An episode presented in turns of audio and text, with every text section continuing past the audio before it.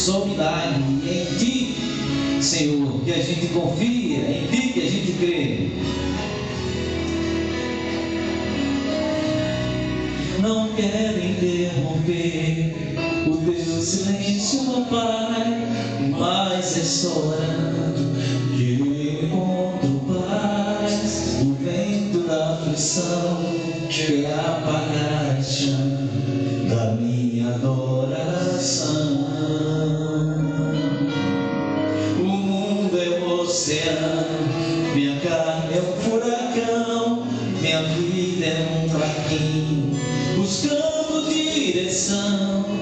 Descansa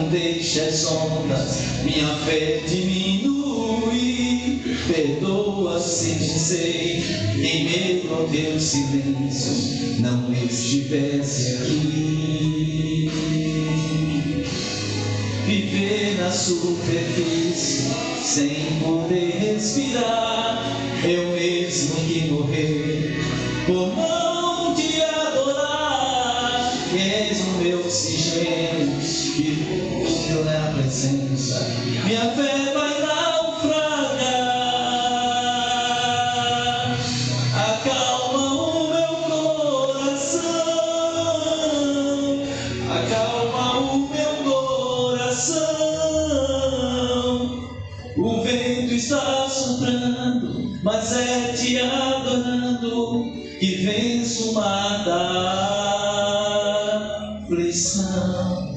Acalma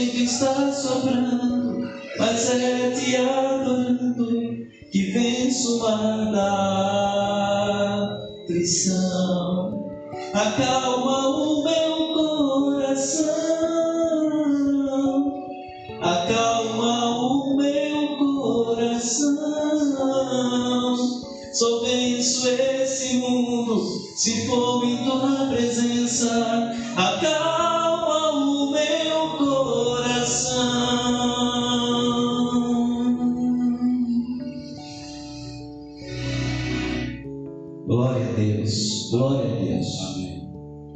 Deus é maravilhoso. Hoje iremos falar sobre milagre. Milagre. Como é importante a gente estar grudadinho no Senhor, com pensamento em Deus, para que a gente possa receber as nossas bênçãos. As bênçãos não vêm por acaso. As bênçãos não vêm por acaso. A gente tem que saber buscar as bênçãos.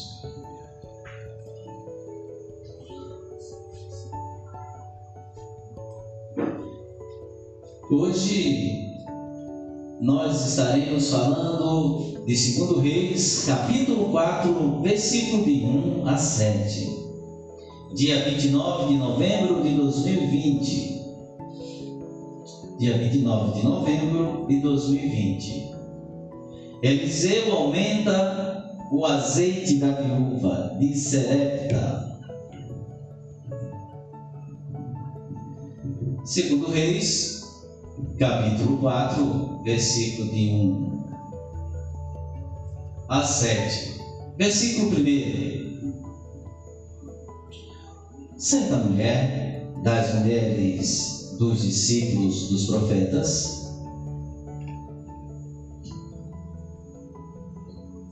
clamou Eliseu, dizendo: Meu marido, teu servo, morreu, e tu sabes que ele temia o Senhor. É chegado um credor para levar os meus filhos, dois filhos, para serem escravos. Eliseu lhe perguntou: Que te hei de fazer? Dizei-me que que é o que tens em casa? Ela respondeu: Tua serva não tem nada em casa senão uma botija de azeite. Então disse ela: Disse ele: Vai, pede emprestadas vasilhas a todos os teus vizinhos, vasilhas vazias, não poucas. Então entra e fecha a porta sobre ti e sobre teus filhos, e deita o azeite em todas aquelas vasilhas. Põe a parte a que estiver cheia. Partiu, pois, dele e fechou a porta sobre si e sobre seus filhos. Estes lhe chegavam as vasilhas, e ela as enchia. Cheia as vasilhas, disse ela a um dos filhos: Chega-me aqui mais uma vasilha. Mas ele respondeu: Não há mais vasilha nenhuma. E o azeite parou. Então foi ela e fez saber ao homem de Deus. Ele disse: Vai, vende o azeite e paga a tua dívida, e tu e teus filhos vivei do resto. Neste acontecimento sobre o azeite da viúva de Serepta, há coisas muito importantes a serem aprendidas. Em primeiro lugar, vamos falar do óbvio, que foi exatamente o milagre da multiplicação do azeite. Deus faz milagres e só Ele os faz. Vemos Eliseu aqui, a princípio, sem saber o que fazer para ajudar aquela mulher. Eliseu lhe perguntou: Que te hei de fazer? Essa mesma expressão é vista por Jesus várias vezes quando alguém chega próximo de Jesus e se dirigem até o Mestre, até o Filho do, do Deus Todo-Poderoso, e ele diz: O que queres que eu te faça? Será que Jesus não sabia? É por isso que nós temos um grande ensinamento nós temos que dizer o que nós desejamos para Deus Todo-Poderoso. E agora a gente não precisa de nenhum profeta, a gente não precisa que ninguém mais faça essa intermediação, porque diretamente a nossa oração, através do nome do nosso Senhor Jesus, Jesus Cristo, a nossa oração vai diretamente ao Pai. Embora não soubesse como resolver o seu problema, Eliseu sabia quem poderia fazê-lo. E certamente, enquanto falava com ela, orava a Deus, que lhe deu a direção. Diz-me que é o que tens em casa. Isso aí foi palavra do profeta. O Senhor sabe todas as coisas, o profeta não. E tem tudo sob seu controle, o profeta não. E só temos que recorrer a Ele, a Deus, e seguir fielmente suas instruções. O que, é que eu estou querendo explanar aqui nesse período? É que é simples. Às vezes, quando você chega até um pastor, que é um profeta de Deus, e você está relatando um problema, isso não quer dizer que de imediato ele já tenha uma solução, muito pelo contrário.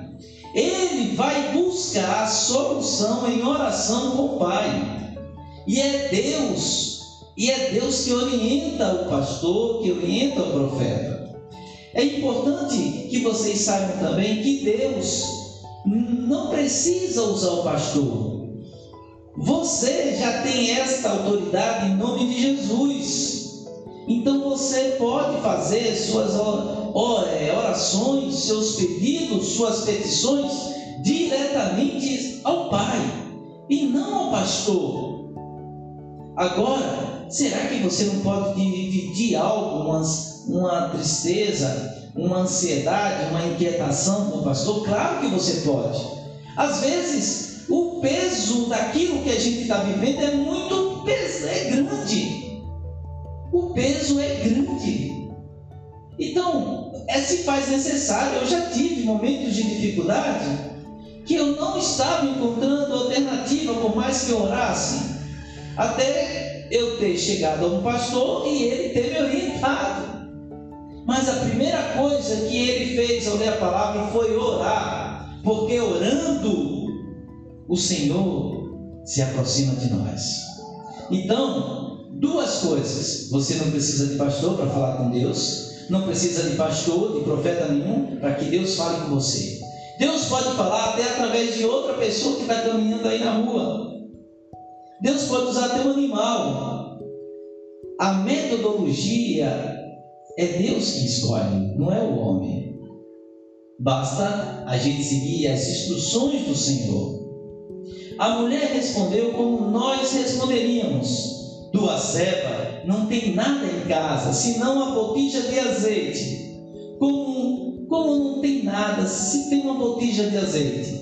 Isto não é nada. Infelizmente, muitas vezes, não reconhecemos e não valorizamos aquilo que o Senhor tem nos dado.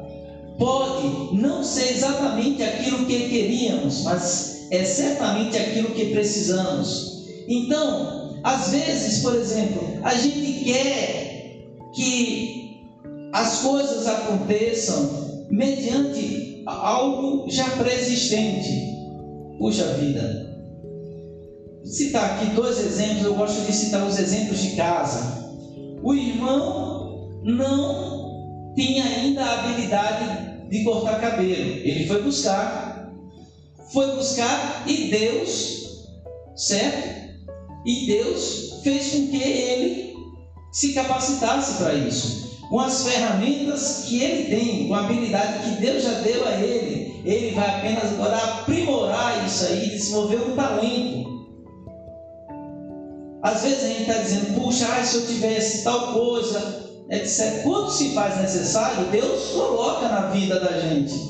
E se Deus não colocar, é porque aquilo não é o que seria melhor para nós. Então, de repente, irmã, a gente está pensando em algo que aconteça mirabolante, algo incrível. Mas Deus faz milagres com as coisas mais simples.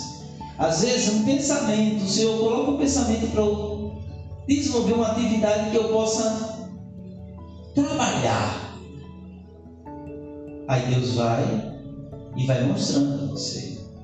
Deus usa outras pessoas. Conversar com pessoas que, que possam nos orientar. Deus também trabalha com essa ideia. Para nós, pode não representar nada, mas se colocarmos o nada nas mãos de Deus, Ele pode realizar milagres, o milagre que precisamos.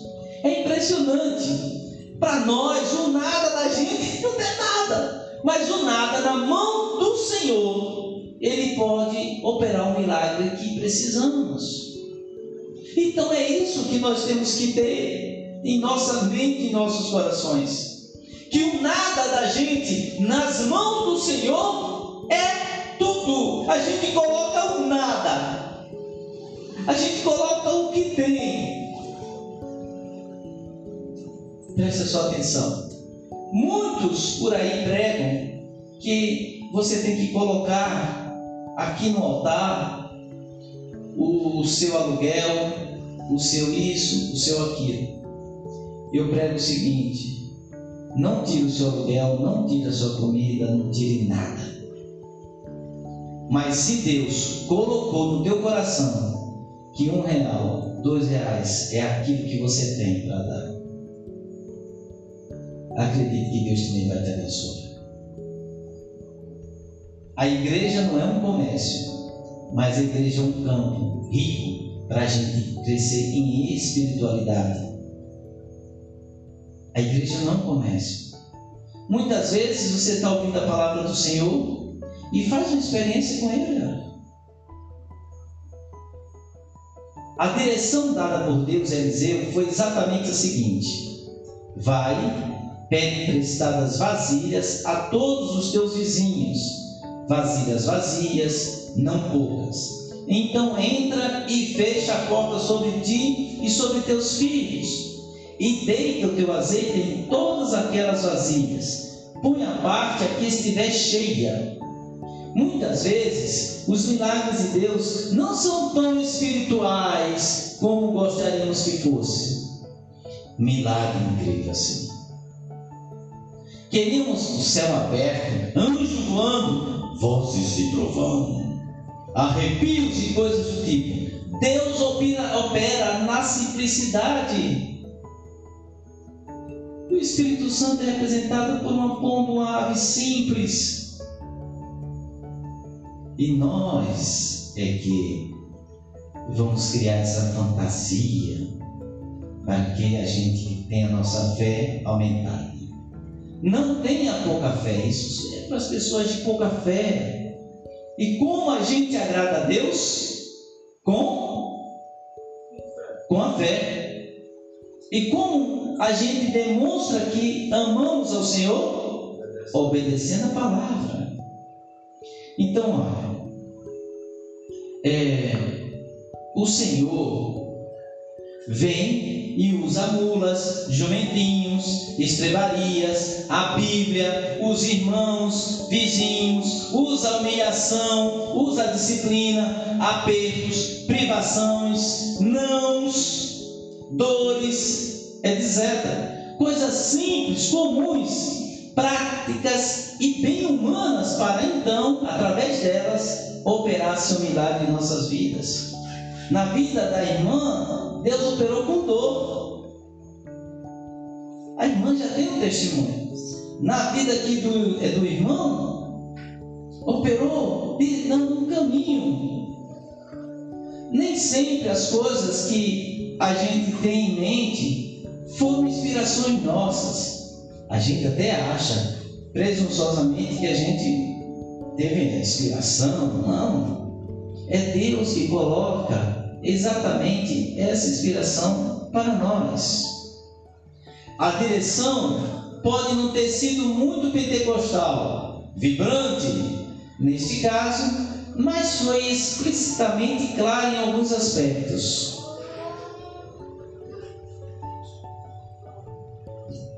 Primeiro, vai, pede emprestadas vasilhas a todos os seus vizinhos, vasilhas vazias, não poucas.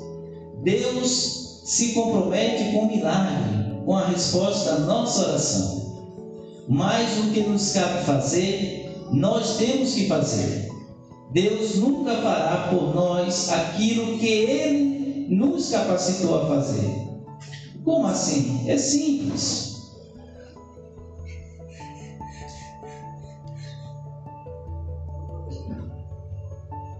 Um exemplo entre tantos.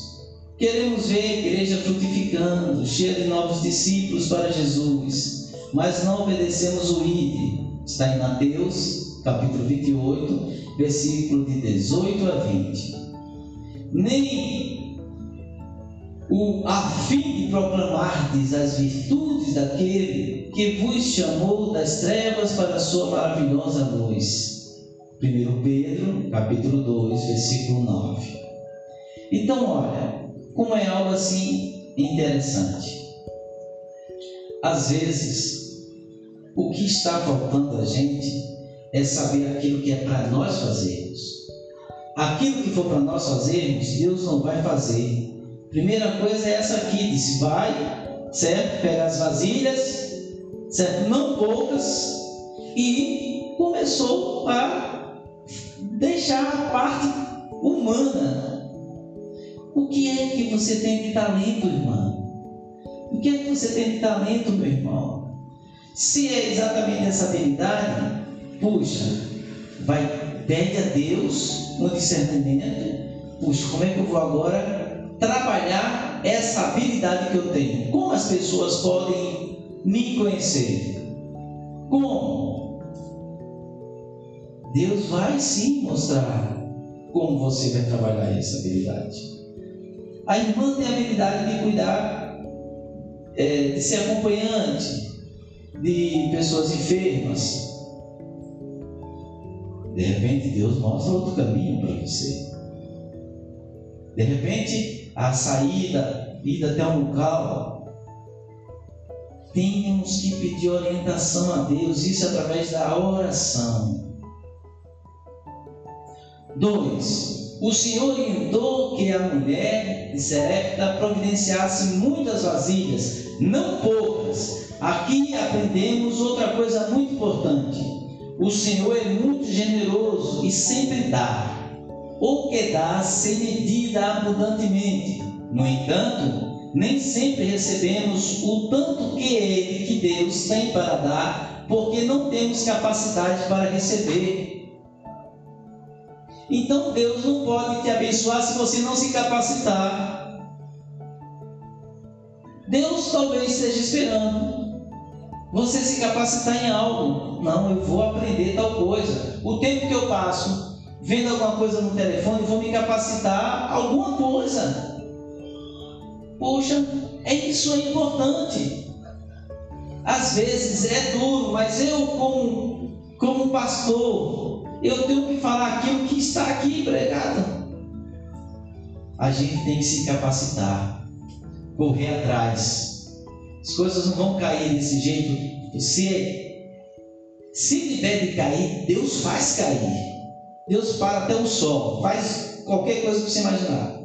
Mas a parte da nossa parte, Deus não mexe nada.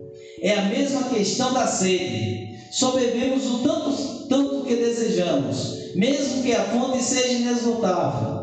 Cheia as vasilhas, disse ela a um dos seus filhos: Chega aqui, chega aqui, mais uma vasilha. Mas ele respondeu: Não há mais vasilha nenhuma, e o azeite parou. Quando a gente não se capacita para algo, aquele algo não chega. Se você se capacitar, meu irmão, para cortar cabelo apenas de 10 pessoas, só 10. Não vai chegar mais. Não vai chegar mais. Se eu me capacitar apenas para fazer sermão aqui apenas para duas, três, quatro pessoas, nunca vou chegar a 100. Eu tenho que correr atrás e levar alguns nãos. A gente tem que trabalhar com os nãos. A gente está sendo criado uma, uma nação de, de pessoas muito sensíveis a gente não pode falar nada, repreender, mas nem os filhos, os filhos ficam chateados, não querem mais saber dos pais. Deixa eles chateados, que um dia vai bater na sua porta. Vai bater na sua porta, você vai abrir e vai dizer, por não, meu filho. As regras vão mudar. Você vai ter que fazer a sua parte. É assim. A gente chega sempre nos pés de Deus. Se a gente não. E outro detalhe: nunca é tarde para a gente começar. Vou falar uma coisa aqui para vocês. A maior emissora que nós temos no país ainda é a Rede Globo. Está caindo. Está caindo muito. Ainda é a Rede Globo. O dono da Rede Globo começou, fundou a Rede Globo quando estava com 60 anos de idade.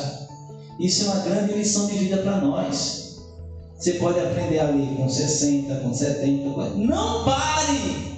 Deus está disposto a operar o um milagre. Não pare! Se prontifique na obra do Senhor também.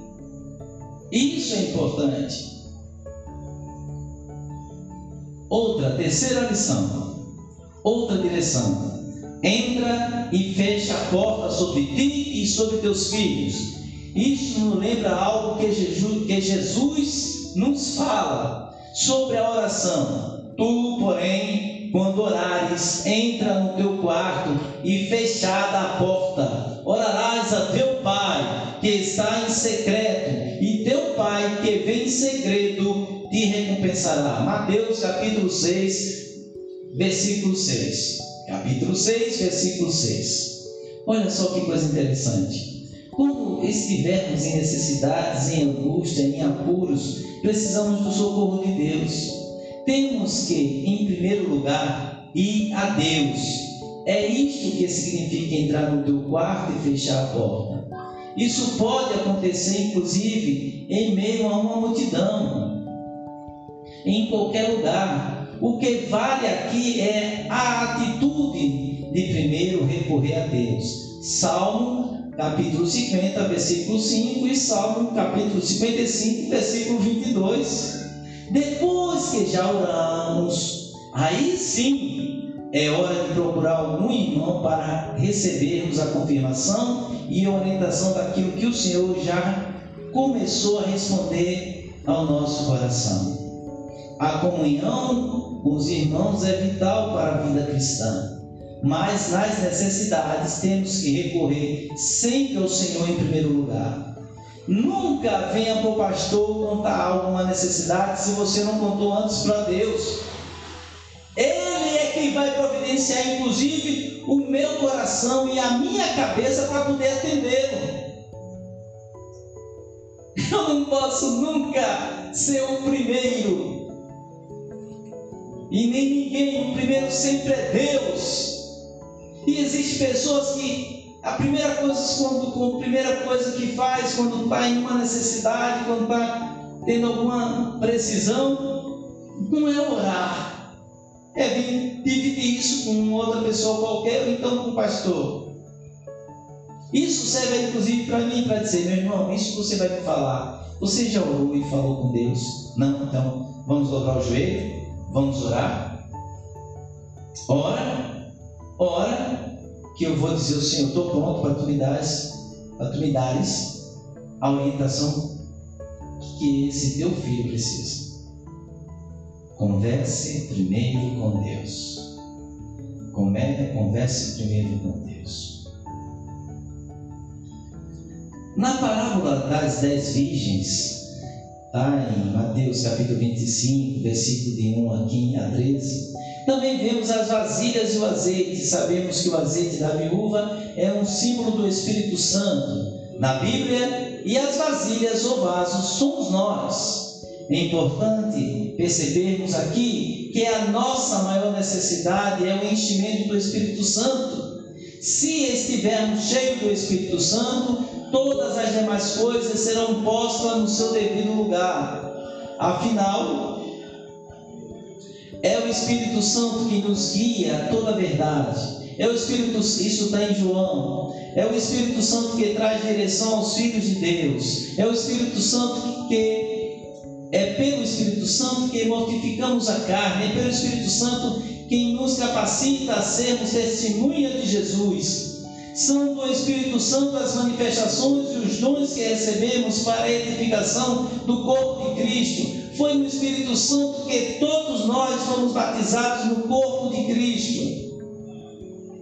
Amor, alegria, paz, longanimidade, benignidade, bondade, fidelidade, mansidão, domínio próprio, atitudes que tanto necessitamos manifestar diariamente em nossas vidas, são frutos do Espírito. Gálatas capítulo 5, versículo 22 e 23. É na parábola das dez virgens, Mateus capítulo 25, versículo 1 ao versículo 13. Somos levados a crer que somente a noiva, cheio do Espírito, é que vai estar em condições de ser levada pelo noivo para as bordas do cordeiro pois a igreja depende do Espírito Santo para almejar a vinda de Cristo, conforme em Apocalipse, versículo, capítulo 22, versículo 17. E o Espírito e a noiva dizem: Vem. Aquele que ouve, diga: Vem. Aquele que tem sede, venha. E quem quiser receber de graça a água da vida. A boa notícia é que, segundo o milagre ocorrido na vida dessa mulher, Deus não derrama seu Espírito Santo por medida, mas abundantemente sobre aqueles que têm a sede dele e vão a Cristo para beber a água da vida. Então, a primeira coisa que a gente tem que fazer é confessar as nossas necessidades ao Senhor. Confiar nele. Agradar o Senhor tendo fé. Sem fé é impossível agradar a Deus e amar o Senhor obedecendo todos os seus mandamentos. Isso é importante. Então, Pai, o que outro segredo também é que a gente tem que aprender aprender muito assim de coração. O que é que eu tenho feito para o Senhor? O que é que eu tenho feito para Deus? O que é eu tenho feito para Deus? O que é que eu tenho cedido ao Senhor? De tempo, de oração, de testemunho. Isso é muito importante. Se a gente quer dar uma virada nas nossas vidas, lembre-se, a gente tem que dar. Ah, mas eu não tenho nada. Coloque esse nada na mão do Senhor. Estão entendendo o que eu estou falando? Não estou falando para você tirar aquilo que você é, tem compromisso com aluguel, água, luz, é, seu ônibus para ir fazer um curso. Não, não estou falando disso. Se for somente uma moeda de um centavo, você simplesmente deve ceder ao Senhor. Então, isso que é importante. Isso que é importante, a gente saber o que vai ceder ao Senhor. Pode ser o nosso tempo, pode ser algo que a gente nem imagina, mas está ali que a gente acha que não é nada. Então, espero que vocês tenham recebido essa palavra vindo do coração do Senhor para o seu coração. Vamos mais uma vez louvar a Deus.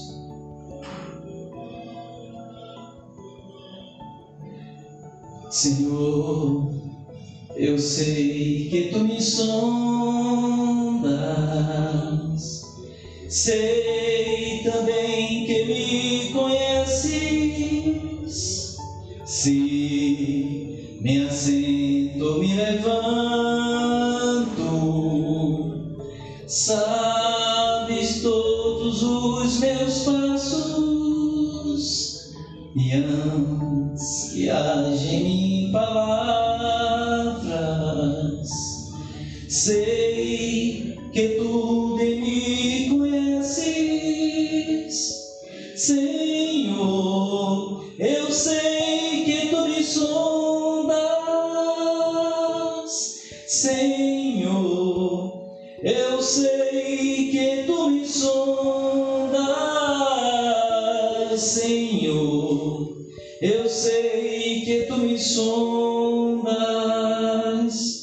Senhor, eu sei que tu me sondas,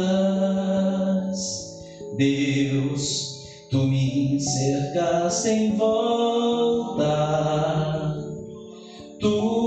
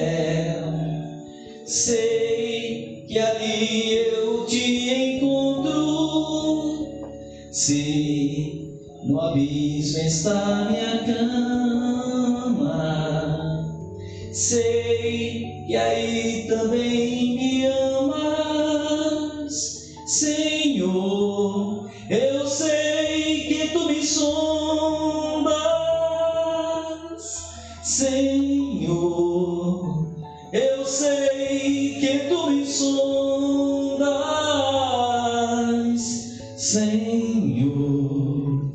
Eu sei que tu me sondas, Senhor.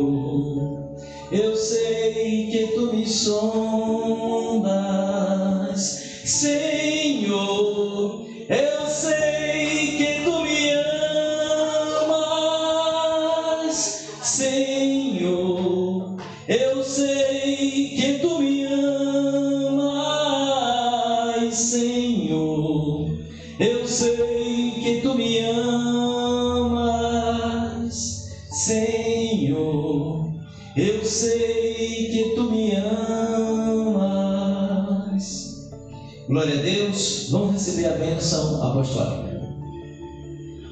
ficar de pé para recebermos a bênção apostólica. Que a graça de nosso Senhor Jesus Cristo e o amor de Deus e a comunhão do Espírito Santo esteja com cada um de vocês e todos dizem Amém. muito bem, glória a Deus.